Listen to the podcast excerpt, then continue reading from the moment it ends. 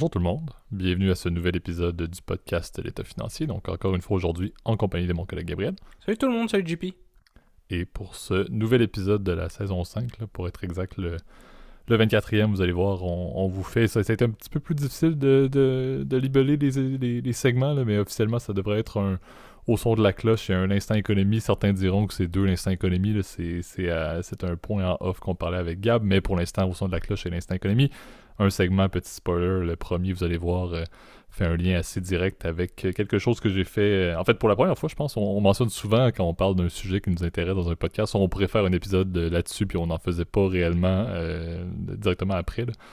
donc, vous allez voir pour ceux qui ont écouté l'épisode de, la semaine passée. qu'on on va aller un petit peu plus en détail sur un sujet qui m'intéressait énormément. Le deuxième va être un petit peu plus dans les, dans les cordes de Gab. Euh, mais avant toute chose, et comme pour chaque début d'épisode, même si aujourd'hui ça va être un petit peu plus euh, dans le monde de la, de la théorie et de l'explication de la vulgarisation financière et moins dans la discussion sur des, euh, sur des compagnies listées, je vais te laisser quand même Gab faire le disclaimer de début d'épisode. Ouais, oublions pas qu'évidemment tout ce qu'on parle dans le podcast, il s'agit que de notre opinion personnelle, il ne s'agit pas d'une recommandation évidemment officielle de placement. Vous avez toujours à vous faire votre propre avis puis contacter un expert si jamais vous avez des questions sur votre profil d'investisseurs personnels, puis peut-être sur des, positions que vous souhaiteriez prendre. Je pense que c'est la meilleure façon, évidemment, de pouvoir prendre des choix éclairés, euh, évidemment, euh, d'un point de vue financier. Euh, on se retrouve aujourd'hui, c'est ça, pour un épisode, comme tu l'as dit, JP, un, peu particulier parce qu'on est, est, c'est ça, avec deux segments, un au son de la cloche, que je trouve que tu as raison, effectivement, c'est plus un instant économie, mais bon, on a fait de, de cette façon-là parce que l'instant économie, c'est un peu plus large, etc. Au niveau du, euh, du fonctionnement, c'est un peu plus macro. Alors que là, on va aller quand même un peu plus micro, tu vois, dans le dans l'analyse de compagnie, entre guillemets, euh, particulière, là. Mais bon, je pense qu'on est prêt. Qu'est-ce que tu en penses à lancer le jingle? Exactement. Donc, on peut commencer en force avec le premier segment, le au son de la cloche. Parfait. Donc, euh, je, ne vais pas étirer la présentation. Là, on veut faire le topo sur les, le Keretsu système, le système Keretsu, qui est un système bien connu au niveau de, structure corporative au Japon. C'était d'ailleurs, comme je l'ai mentionné là, en tout début d'épisode, euh, quelque chose qui était dans la liste des sujets qu'on voulait faire depuis un petit moment. Euh, et ça tombait bien que l'épisode de la semaine passée nous mettait un peu la table pour en parler. ceux qui me connaissent savent que j'ai toujours eu un... En fait, l'intérêt pour la, business internationale est assez, euh, est assez important de mon côté. J'ai même fait presque un petit diplôme euh, un, peu, un peu random pour certains euh, parce que ça m'intéressait beaucoup et c'était justement le Kiretsu, un des. J'avais presque un cours qui était entièrement dédié à ce système-là. C'est aussi, je trouve, important d'en parler et de le définir un peu plus parce que non seulement, oui, c'est encore omniprésent au Japon, c'est encore quelque chose qui bâtit, qui, en fait, qui a bâti l'essor du Japon en tant que puissance économique mondiale mais également c'est quelque chose qu'on retrouve de plus en plus et ce que j'aime bien c'est on en voit on voit des modèles qui ne vont jamais être vraiment considérés comme étant des Kiritsu purs, mais il y, a des manières où dans le fameux modèle américain qu'on dirait que les, en Amérique du Nord on fait la business à notre manière depuis toujours et on considère que c'est le meilleur système, l'espèce de système capitaliste euh, euh, de, business. C'est quand même bien de voir que les Kiritsu, qui est un système très japonais et très fondé sur la culture japonaise d'ailleurs, peut très bien s'implémenter dans des chaînes logistiques américaines. Et on sait que c'est un sujet qu'on a parlé aussi euh, dans les derniers mois, en fait au cours de la saison 5 qui tire à sa fin. Euh, mais il y a plusieurs enjeux sur la, chaîne d'approvisionnement. Je pense que le Keretsu est un système qui peut quand même être vu comme une très bonne alternative et un système qui fonctionne très bien dans les enjeux qu'on connaît maintenant et ce partout. Donc on veut essayer de faire un topo sur comment est-ce que ça a fait évoluer l'économie japonaise, un peu c'est quoi bien évidemment un Keretsu, euh, mais également regarder des exemples, euh, surtout dans le monde de l'automobile euh, américaine, qui, a des applications un petit peu de Keretsu. Donc, pour faire ça simple, qu'est-ce qu'un Keretsu Officiellement, c'est un conglomérat, d'où le fait, on parlait de Branson la semaine passée, mais c'est un conglomérat de, qui est formé de plusieurs entreprises. ces entreprises-là vont souvent œuvrer dans des milieux divers, mais il y a une constante dans l'ensemble des Keretsu, c'est qu'il y a au moins en général une banque ou une entité financière. Euh, les Keretsu peuvent être souvent sous un format vertical. Donc, en général, c'est littéralement comme une chaîne d'approvisionnement. Il va y avoir une banque là-dedans, mais il va y avoir des fournisseurs, il va y avoir euh, plus des personnes, des, entités au niveau des matières premières, des entités qui vont plus être là pour faire également la mise en marché, par exemple, de ces produits-là auprès du consommateur final. Donc, voyez le Keretsu vertical comme étant du tout début de la manufacture du euh, produit jusqu'à sa vente. Euh, et il y a aussi ceux qui sont plus horizontales avec des compagnies qui œuvrent non pas l'une envers l'autre en tant que, euh, partie prenante, mais plus comme en marge dans différentes industries, dans différents secteurs, qui ont des corrélations qui sont davantage créées par les, entités de ce Keretsu-là. Donc, c'est les deux principales formes. souvent, là, ces, ces là en fait, j'ai quelques quelques noms pour vous de, de bien connus. Qui, bon, on a le, le Mitsubishi, le Mitsui, le Toyota euh, qui sont parmi les, plus gros.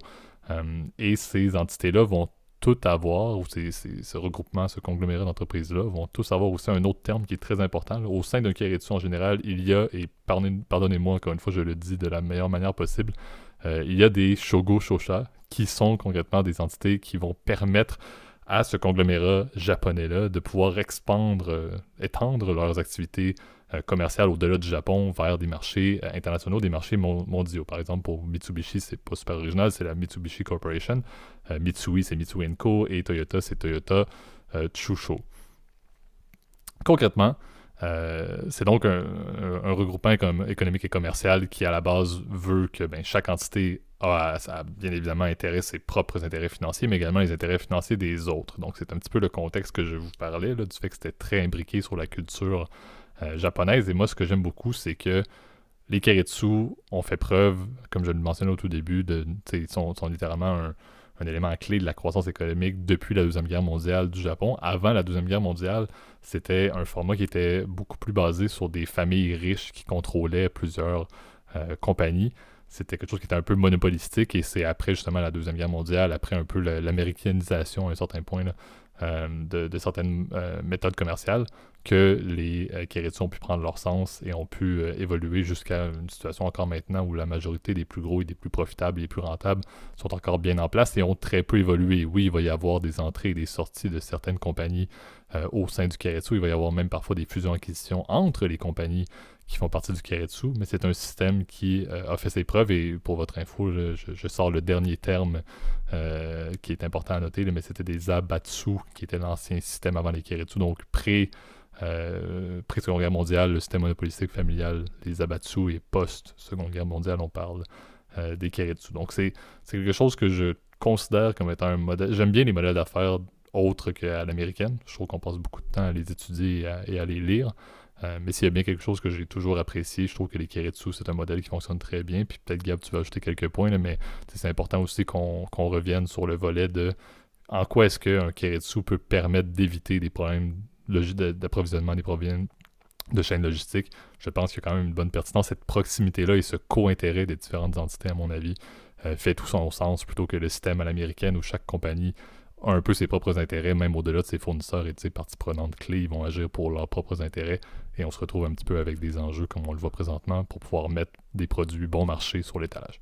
Ouais, bah l'intérêt, c'est vrai que tu l'as dit, euh, JP, c'est vrai que c'est un, c'est un intérêt d'ordre éthique, mais c'est de dire est-ce qu'on agit en fait, la firme agit euh, soit dans l'intérêt de ses actionnaires, donc ça c'est un peu le, le modèle américain comme on le voit de capitalisme, ou soit est-ce que l'entreprise elle a pour but de maximiser, on va dire, la valeur euh, de la société en fait. Est-ce qu'elle agit aussi non seulement en tant qu'entreprise capitaliste pour maximiser les profits, mais aussi d'un point de certain point de vue bah, d'intégrer plein de compagnies qui sont euh, pas tout le temps euh, d'ailleurs dans le Keretsu, elles sont pas toujours détenues à 100% par le conglomérat, mais des fois ce sont des ce sont par exemple des stakes, pardon, j'ai pas le des pourcentages des parts, des parts qui sont minoritaires, donc des fois c'est un 20%, 15%, 10%, etc juste pour que tu aies un intérêt et tu un contrôle, en fait, entre guillemets, du, du Keretsu, en fait. Donc, c'est euh, ces très grosses entreprises, bah, tu t'en as nommé, mais par exemple Mitsubishi, c'est clair que c'est le plus connu. Euh, je pense même que si vous avez déjà fait des cours d'histoire ou d'économie de base, c'est toujours seul l'exemple qui donne. mais Mitsubishi, c'est principalement une banque, mais c'est aussi, évidemment, vous le savez, bah, une, firme qui vend des voitures, qui vend euh, aussi euh, tout un tas de, produits euh, euh, ménagers. La semaine passée, j'avais parlé de Toyota, qui, est, le plus gros producteur mondial de chariots élévateurs. Mais c'est un exemple évidemment qui peut être, fait. Donc, tu as aussi Mizuho aussi, qui est un une très grosse entreprise et qui est, je crois, la deuxième plus grosse banque d'affaires au Japon aussi, mais aussi à côté, plein d'autres produits leur appartiennent. Je sais qu'ils ont par exemple des parts dans Nikon, par exemple, qui est évidemment la compagnie de, de caméras et de et puis d'appareils photo. Là, donc, comme quoi, toutes ces entreprises-là sont liées entre elles, et c'est ce qui fait qu'évidemment, il y a un mécanisme de gouvernance, comme tu l'as mentionné, JP, qui, qui, est effectivement pertinent pour, pour, pour la société, parce qu'on contrôle effectivement différentes entreprises entre elles, et on s'assure évidemment que tout est fait pour générer cette valeur actionnariale. Euh, la question aussi, par contre, de, l'autre côté, et ça c'est plus d'un côté risque, c'est clair que c'est un risque d'effondrement, si. C'est que si jamais, effectivement, euh, tu as une entreprise dans euh, toute cette espèce de myriade de compagnies qui va un peu moins bien, et eh ben c'est clair que tu as un effet de contagion qui peut avoir lieu. c'est un effet qu'on a connu, comme tu le sais, ben, dans les années 90. Hein, le Japon, en fait, a traversé en fait une, une période très compliquée qui s'appelle la décennie perdue, en fait, comme les, économistes l'appellent, euh, qui était en fait l'éclatement de la butte immobilière à, Tokyo.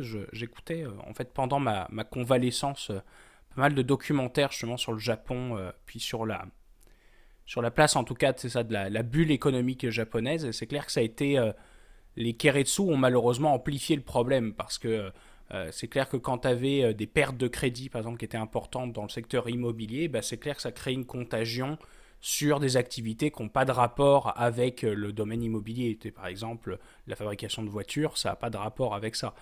Mais après, c'est plutôt un effet qui est systémique aussi au, système japonais. On sait que c'est une culture qui est très particulière aussi. Tu ne peux pas faire des affaires au Japon comme tu le fais en Occident. Il y a une culture qui est très propre, une comment dire ça, mais une façon, on va dire, de travailler aussi qui est totalement différente aussi, qui peut, euh, nous pour nous, nous choquer, qui est parfois très avancée, parfois très en retard sur certains sujets, là, mais c'est euh, ça qui est, que je trouve fascinant en tout cas avec ce pays aussi, le Japon plus généralement. Eh ben c'est que justement, c'est un, un, pays complètement différent et qui, euh, qui fait qu'il voit l'économie d'une façon différente de la nôtre et je pense que ce côté diversification, il peut avoir un intérêt aujourd'hui euh, dans le monde dans lequel on se trouve, justement de faire attention de ne pas mettre tous ses œufs dans le même panier. Bah là, au moins, c'est clair qu'avec ce genre de groupe, tu fais un peu comme Warren Buffett avec Berkshire Hathaway et tu diversifies évidemment au maximum. Là. Exact. Un des, je pense c'est c'est bien de mettre quand même l'emphase sur certains volets un peu plus euh, un peu plus contre parce que bon je pense que Gab est un peu dans, le même avis que moi que c'est une, structure corporative qui est très euh, intéressante et qui a fait ses preuves. Moi, comme je vous l'ai dit, je suis un grand défenseur et j'ai beaucoup d'intérêt pour les Kiritsu, mais euh, faut quand même le voir, voir ces, regroupements commerciaux-là, ces conglomérats, comme étant un peu des, un peu des plaques tectoniques commerciales à un certain niveau. On se retrouve avec des, des, entités qui ont des conditions de marché. S'il y a une évolution des conditions de marché, c'est un contexte qu'on vit euh, présentement depuis les derniers mois, ça c'est certain c'est sûr que c'est beaucoup moins facile de pouvoir s'ajuster à ces changements de conditions de marché-là lorsqu'on se retrouve en relation avec plusieurs compagnies euh, dans différentes industries, par exemple. Ça va amener, en bon anglais, on va dire un certain edge. C'est certain que ça, ne contribue pas à faciliter les mouvements, mais parfois on, réagit beaucoup trop vite en tant que compagnie. donc c'est un, contre, mais ça peut être un pour d'une certaine manière, mais je le vois comme un contre à la base. Donc très difficile de s'ajuster rapidement aux changements de conditions de marché, euh, la compétition également. donc, je parlais tout à l'heure que le système avant la, Deuxième Guerre mondiale était un système monopolistique. Est-ce qu'on peut dire que les Keretsu euh, sont plus libre marché? Peut-être pas non plus. Il y a quand même quelques grandes entités qui fonctionnent et qui ont fait leurs preuves et qui ont quand même une bonne centralisation euh, de, la richesse, si on peut dire, au niveau commercial au Japon. Et il y a aussi le fait, c'est la capacité d'avoir du. Euh,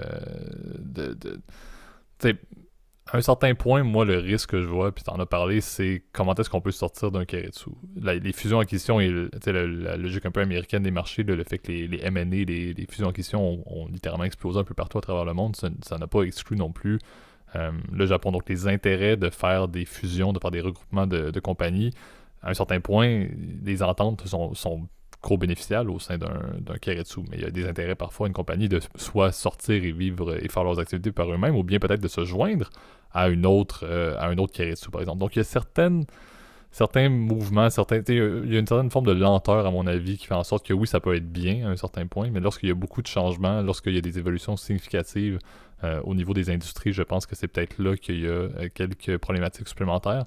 Et je vois encore plus de problématiques lorsque je vous ai parlé euh, tout à l'heure du travail des, des Shogo Shosha qui est là pour qui sont là en fait pour aider le commerce international, mais justement cette incapacité-là de bouger rapidement dans un contexte où maintenant ils sont en compétition, c'est qu'Eritsu là et les compagnies qui en font partie, avec des conglomérats et des entités indépendantes à travers le monde, je pense que ça peut aussi entraîner certaines problématiques. Donc il y a plusieurs bons, il y a des preuves historiques qui montrent que ça a vraiment très très bien contribué euh, à la croissance économique du Japon. Par contre, je pense qu'en en 2022 et même dans, la, dans, la, dans les prochaines années, les prochaines décennies, avec également la digitalisation du commerce, le fait d'être en ligne, je pense qu'il y a c'est pas nécessairement rassurant d'avoir des conglomérats qui ne bougent pas beaucoup et c'est un peu comme on parlait également euh, dans le contexte de l'épisode de la semaine passée, c'est toujours la question de dire ben, quelque chose qui fonctionne bien, un conglomérat qui fonctionne bien, dans ce cas-ci un Keretsu, euh, en sortir ou le défaire peut avoir des, un impact qui est significatif. Donc imaginez si c'est une économie qui est fondée sur ce système-là et que ce n'est pas seulement un conglomérat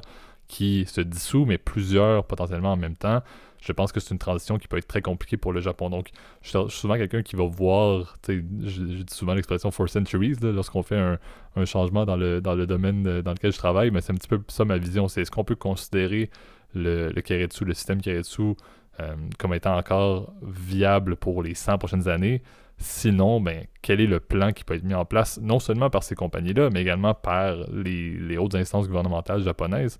Pour ne pas que ce soit trop impactant pour l'économie japonaise. Je pense que c'est peut-être là qu'il y a certains doutes. Moi, j'y crois présentement, je crois que ça a fait ses preuves, je crois que ça a encore beaucoup à apporter. Par contre, je ne pense pas forcément que c'est un système qui est viable à moyen terme, long terme. Dans quel cas, c'est tellement significatif dans la structure commerciale euh, de ce pays-là qu'il y a quand même euh, certains risques liés à ça. Donc, je vais quand même me faire, comme je dis, l'avocat du diable. Je voulais soulever ces quelques points-là euh, et le, dernier point que j'ai, puis Gab, je te repasse la parole par la suite si tu veux ajouter quelque chose. Là. je parlais que souvent un bon système, un bon modèle d'affaires va également être appliqué dans plusieurs autres pays. Euh, je vous parlais un petit peu que ça a été appliqué dans l'industrie automobile américaine, mais très peu. Il y a Chrysler qui a fait par exemple des ententes avec certains de ses partenaires pour les rapprocher, même en acheter presque, euh, pour justement prendre des parts dans des fournisseurs pour réduire les coûts et tout. Mais il n'y a, pas beaucoup d'exemples de systèmes Keretsu qui ont, qui ont été vraiment appliqués presque œil pour œil euh, dans, euh, par exemple, aux États-Unis ou en Europe, etc. Euh, donc, c'est un petit peu ça qui m'inquiète également et qui vient me, mettre un petit peu, un petit peu, un petit peu une vision un petit peu plus pessimiste, si on peut dire, par rapport à mon introduction initiale. C'est ce volet-là. C'est pas quelque chose qui a été vraiment utilisé et c'est quelque chose qui, si ça se dissout, peut avoir un impact significatif sur le Japon à voir, mais pour l'instant, profitons-en, profitons de l'impact que ça a eu sur l'économie japonaise et profitons, espérons-le, de, des capacités de croissance du PIB japonais encore pour bien longtemps. Ouais, bah, si je peux rajouter deux petits points euh, pour, euh, pour terminer la discussion, parce que je trouve qu'on a, on a quand même pas mal avancé évidemment sur le sujet là, mais euh, comme tu l'as dit, oui, le modèle il a quand même été pas mal implémenté. Je pense que le meilleur exemple, c'est quand même aujourd'hui en, Asie, le pays qui a le plus entre guillemets, a été inspiré du modèle du Keretsu, c'est la, Corée du Sud, hein, puisque les, les Chaebol, je crois, ça s'appelle ça comme ça, qui sont les équivalents des Kiretsu euh, en Corée, bah, sont évidemment très puissants. On connaît tous Samsung, évidemment, donc qui est seulement euh, le plus gros producteur de téléphones au monde, mais euh, ils font des batteries, ils font des, des airs climatisés, ils font vraiment tout. LG, Hyundai, etc., qui sont évidemment des très très gros groupes, et eh ben, utilisent le même principe de financement, le même principe, pardon, de, la même structure organisationnelle. Euh, Samsung, tu vois, un exemple typique, mais ils ont par exemple une compagnie euh, euh, d'assurance, comme Mitsubishi d'ailleurs, ils ont leur propre département d'assurance. C'est comme si toi, t'achetais une voiture, je sais pas, chez... tiens, tu t'achetais une, on va te donner une Chrysler et puis tu t'assurais chez eux, ça ferait vraiment bizarre quoi. Ben, en fait, c'est le cas en fait chez euh, dans les Keretsu, bah, c'est le cas. Puis c'est la même chose, en tout cas, de côté de la Corée du Sud. Il euh, faut rappeler qu'évidemment, les pays faisaient partie du même pays, hein, puisque la Corée a été libérée en 1945 après la Seconde Guerre mondiale. Donc c'est un peu le, le système a été inspiré par l'occupant euh, japonais pendant plus de 50 ans, évidemment. Là. Donc ça, ça, ça donne des idées pourquoi, en fait, ce système-là, il a été répliqué. Puis le deuxième point aussi, c'est que, tu l'as bien dit, c'est vrai que le, problème de la lenteur, bah, c'est quelque chose qui est aussi assez propre entre guillemets au système japonais aussi. On ne peut pas attribuer entre guillemets euh, au Keretsu quelque chose qui est un peu inhérent entre guillemets à la culture japonaise, qui est euh, on a de la difficulté parfois à prendre des décisions, on va dire, de très long terme, et ça c'est quelque chose de culturel, tu vois. souvent, je voyais par exemple, encore une fois dans ces documentaires que je regardais, les, les Japonais utilisent encore énormément les CD, tu vois. Qu'aujourd'hui, qui utilise des CD en, en 2022 en Occident Plus personne, quoi, parce que c'est comme ça. En revanche, c'est vrai que ce sont d'excellents produits que le Japon va faire. Ils font des produits de très haute valeur ajoutée ou du matériel, hein, par exemple comme les Nikon, par exemple, qui sont peut-être les meilleurs appareils qui existent sur le marché. Donc, euh, on, produit de la qualité, mais pas forcément. On est un peu anachronique en fait en termes de, production, puis en termes de, comment dire d'avancement technologique en fait. Donc c'est euh, c'est ce que je trouve en tout cas passionnant en tout cas avec ce pays. Puis c'est clair que ça va nous donner aussi d'autres idées de sujets, je pense par la suite le, Japon euh, par la suite là. Exact. Donc, je pense que ça fait un peu le tour. Comme je disais, c'était un sujet que j'avais à cœur depuis assez longtemps. donc, c'est bien qu'on ait pu se, se prendre la, balle au rebond avec, après l'épisode de la semaine passée. mais si vous avez des questions autres points, n'hésitez pas, ça va me faire plaisir. Vous l'avez vu, là, on dit souvent il y a les, il y a les Gabriel Show, il y a les, les GP Show. le Keretsu System était vraiment de mon côté. On va passer dans quelques secondes au deuxième segment. Vous allez voir, je vais laisser plus la table à, Gab parce que c'est un sujet qui lui convient beaucoup plus. Donc euh, je, me, je me passe la parole à moi-même, mais lançons le deuxième segment, l'instant économie.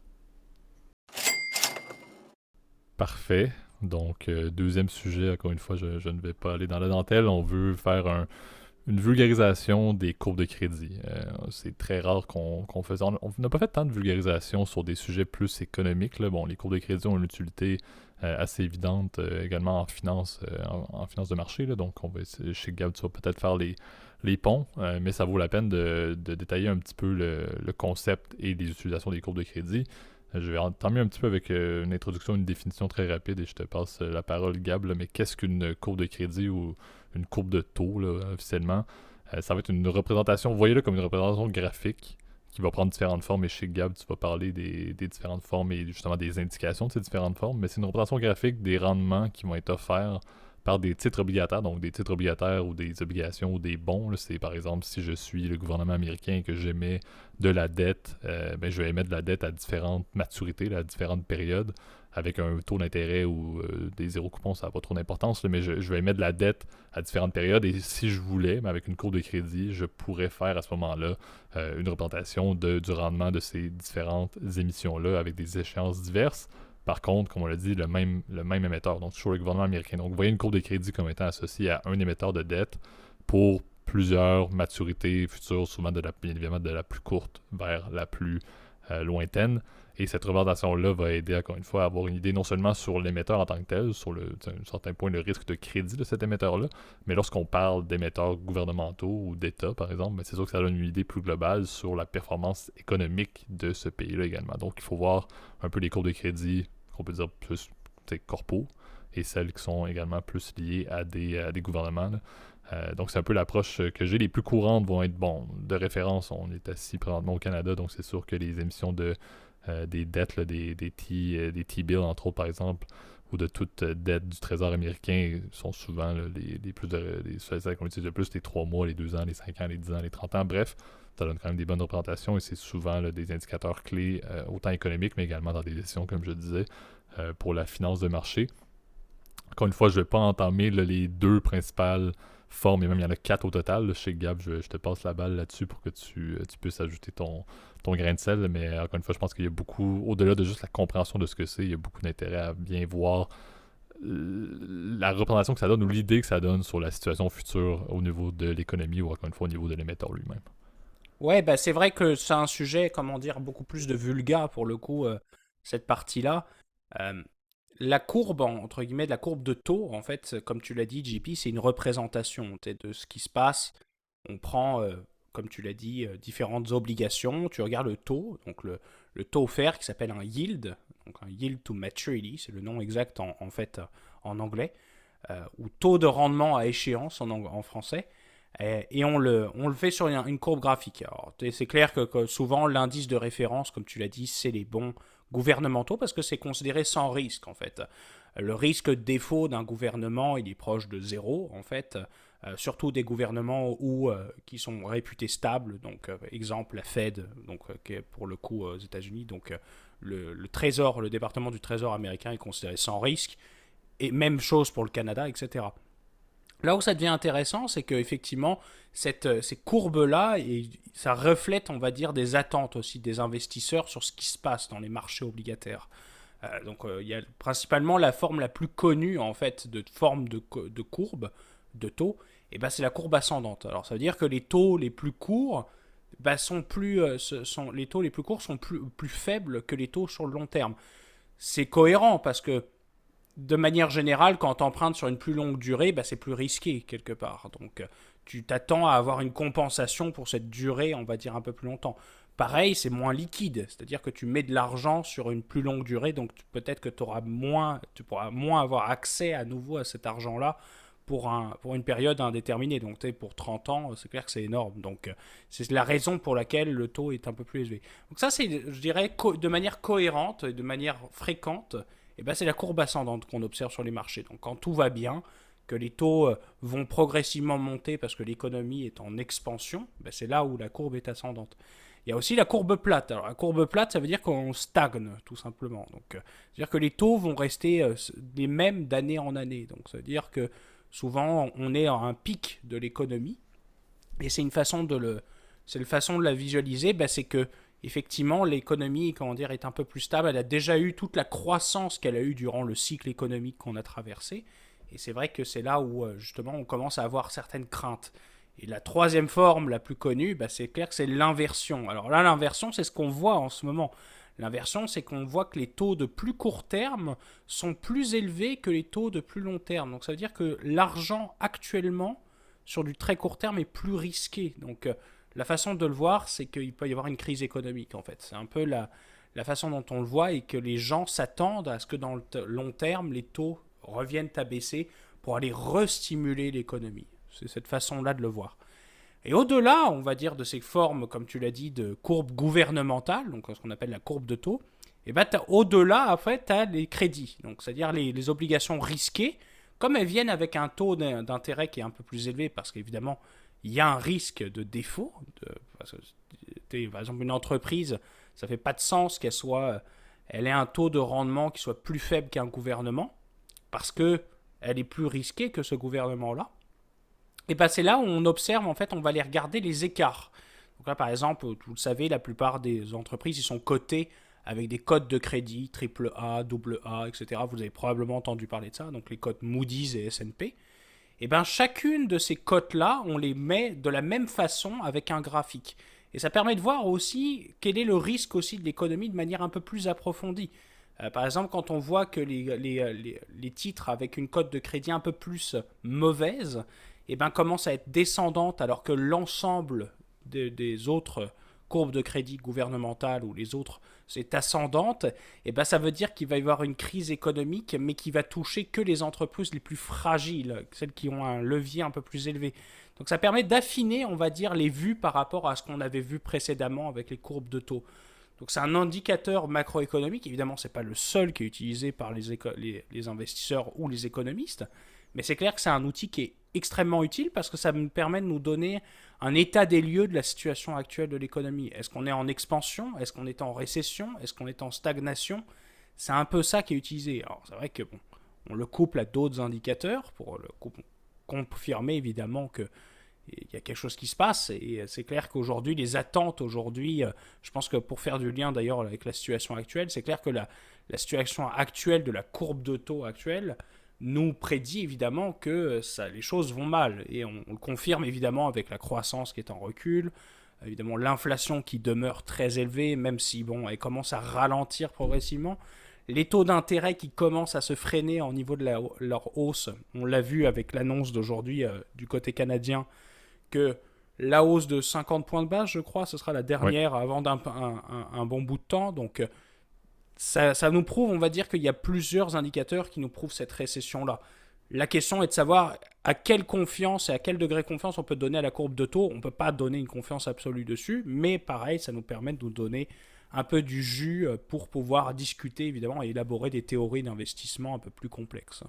Exact. Tu sais, je pense euh, c'est une manière de, bien clôturer la vulgarisation que tu viens de faire. Plusieurs personnes vont peut-être se poser la question bon, oui, parfait, mais comment est-ce que je peux moi utiliser ça pour mes intérêts personnels ou juste ma vie de tous les jours? C'est sûr qu'encore une fois, vous pourriez regarder et vous y intéresser un peu comme Gab le fait, en, dehors de toute chose, mais sachez que, ben, bien évidemment, les cours de crédit, c'est quelque chose qui est extrêmement utilisé dans la gestion de risque de votre banque ou de, votre institution financière.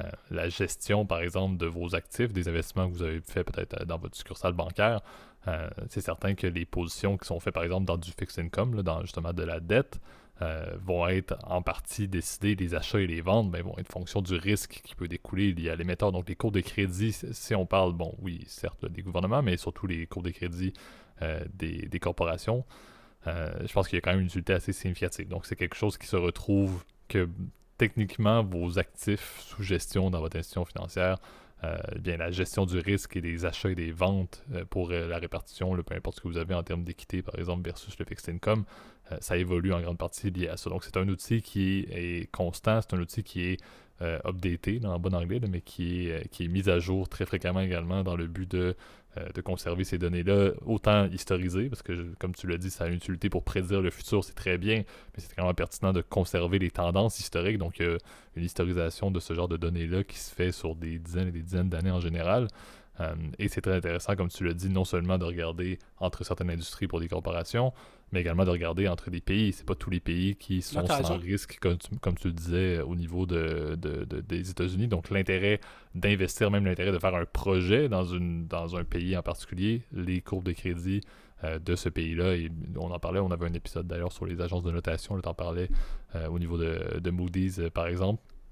Ça prend toute sa pertinence également. Donc il y a des utilités, des utilités qui ne vont rarement être de premier plan. C'est un petit peu pour ça qu'on vous fait un épisode qui est à la fin de la saison 5. On aurait pu en faire beaucoup plus tôt, mais sachez que oui, peut-être dans votre concret, vous n'allez pas vous lever un lundi matin et, vous intéresser en prenant votre café à faire une courbe de crédit, mais sachez que autant vos actifs dans votre institution financière qu'également les décisions plus globales, peut-être même de votre employeur, euh, lorsque c'est temps de faire de la business à l'international, le risque qui découle d'une analyse de cours de crédit est significatif pour euh, bien des projets et bien des utilités très high level. Mais comme tu l'as très bien décrit, je dois dire, mais ça reste quelque chose qui est très flou, qui vaut la peine de, comprendre globalement. Mais c'est certain que c'est une, utilité qui n'est pas euh, nécessairement répandue dans la société ou qu'on ne va pas faire, encore une fois, comme je dis, sur le coin d'une table après avoir fait notre épicerie le dimanche. Non. Ouais, puis si je peux rajouter juste un dernier point, c'est clair que cette indication-là, elle peut avoir des conséquences aussi sur l'économie actuelle. Hein. Je vais te donner un exemple tout bête, là, mais imaginons que la courbe de taux soit descendante. C'est un indicateur que les taux d'intérêt vont baisser. Donc souvent, quand une entreprise elle a besoin de faire financer des projets, eh ben, elle va se dire bah, je vais pouvoir reporter en fait ce projet un peu plus tard pour essayer d'économiser en termes de taux d'intérêt. Ou soit, au contraire, elle va emprunter tout de suite, mais elle va se couvrir, en fait, ou elle va volontairement faire un pari, justement, sur une baisse des taux d'intérêt. La question est de savoir, est-ce que ce taux d'intérêt, est-ce que c'est pas déjà, intégré par le marché, en fait? C'est là toute la difficulté aussi euh, aujourd'hui dans le marché obligataire. Même si c'est plus, euh, on va dire, euh, courant de générer de la valeur ajoutée dans le côté obligataire que dans le côté action. On, avait, on avait parlé plusieurs fois dans le podcast que les ETF souvent font plus d'argent, on va dire, que les fonds mutuels. La gestion passive fonctionne mieux que la gestion active. Eh ben, c'est pas la même chose dans le côté obligataire. Il y a d'autres vues, etc. Il y a d'autres stratégies qui existent qui sont euh, plus ou moins complexe, d'ailleurs qu'on pourra vous en parler si vous le souhaitez dans un autre épisode de l'état financier, parce qu'après je risque d'en perdre plusieurs là, mais les stratégies euh, sur les courbes de taux évidemment existent et c'est clair que c'est très intéressant, c'est beaucoup plus quant, beaucoup plus nerd, mais ça demeure très intéressant évidemment, euh, très technique aussi. Exact. Donc, euh, donc c'est ce qui va mettre un, terme à, l'épisode d'aujourd'hui. Donc, euh, merci à nouveau, Gab. Merci surtout pour ta contribution dans le deuxième segment, qui était, comme je le mentionnais, beaucoup plus dans ton volet euh, quantitatif, tu l'as bien dit. merci également à tout le monde pour vos écoutes. Donc, comme à l'habitude, si vous avez, pour une fois, certains diront, on n'a pas fait de, de volet euh, place au débat. donc, il n'y aura peut-être pas d'opinion à mettre cette fois-ci dans les commentaires, mais si vous avez un partage euh, sous forme publique euh, à faire, n'hésitez pas à utiliser YouTube, la zone commentaire. En même temps qu'être là, vous avez apprécié la vidéo, allez mettre un like et également abonnez-vous à la chaîne en mettant la cloche pour avoir des notifications. Ceux qui ont des commentaires, partagent, même idée de sujet, qui veulent faire plus sous un format privé, n'hésitez pas à toujours utiliser l'adresse courriel que Gab met dans les zones de description des épisodes, également sur YouTube et également euh, sur l'ensemble des plateformes audio. la majorité d'entre vous continuez de nous y suivre, donc Spotify, Apple Podcasts, Overcast, euh, Deezer, etc. donc sur ces systèmes-là, ces plateformes-là, vous pouvez toujours aller mettre le, système de ranking, les étoiles, et peu importe qu'est-ce qui, qui convient, vous abonner également à la chaîne sur les plateformes audio comme toujours, et je le dis, on arrive euh, de plus en plus proche de la fin, euh, oui, certes, de la fin d'année 2022, euh, mais également de la fin de cette cinquième saison du podcast État financier. et on l'a souvent dit, mais la fondation du podcast et son évolution d'une semaine à l'autre de manière constante depuis, depuis déjà plus de deux ans se fait par du bouche à oreille. Donc on l'apprécie beaucoup et ce type de référencement-là, ce type de, d'abonnement aide énormément à ce que non seulement vous, vous pouvez en parler à, votre, à vos amis, à vos proches, mais également le référencement fait en sorte que plus de personnes peuvent le retrouver également, des personnes que vous ne connaissez pas, qui viennent accroître la communauté de l'État financier. Et on vous apprécie tous. Merci à nouveau, Gab, et bonne semaine tout le monde. Ça fait plaisir. Bonne semaine tout le monde.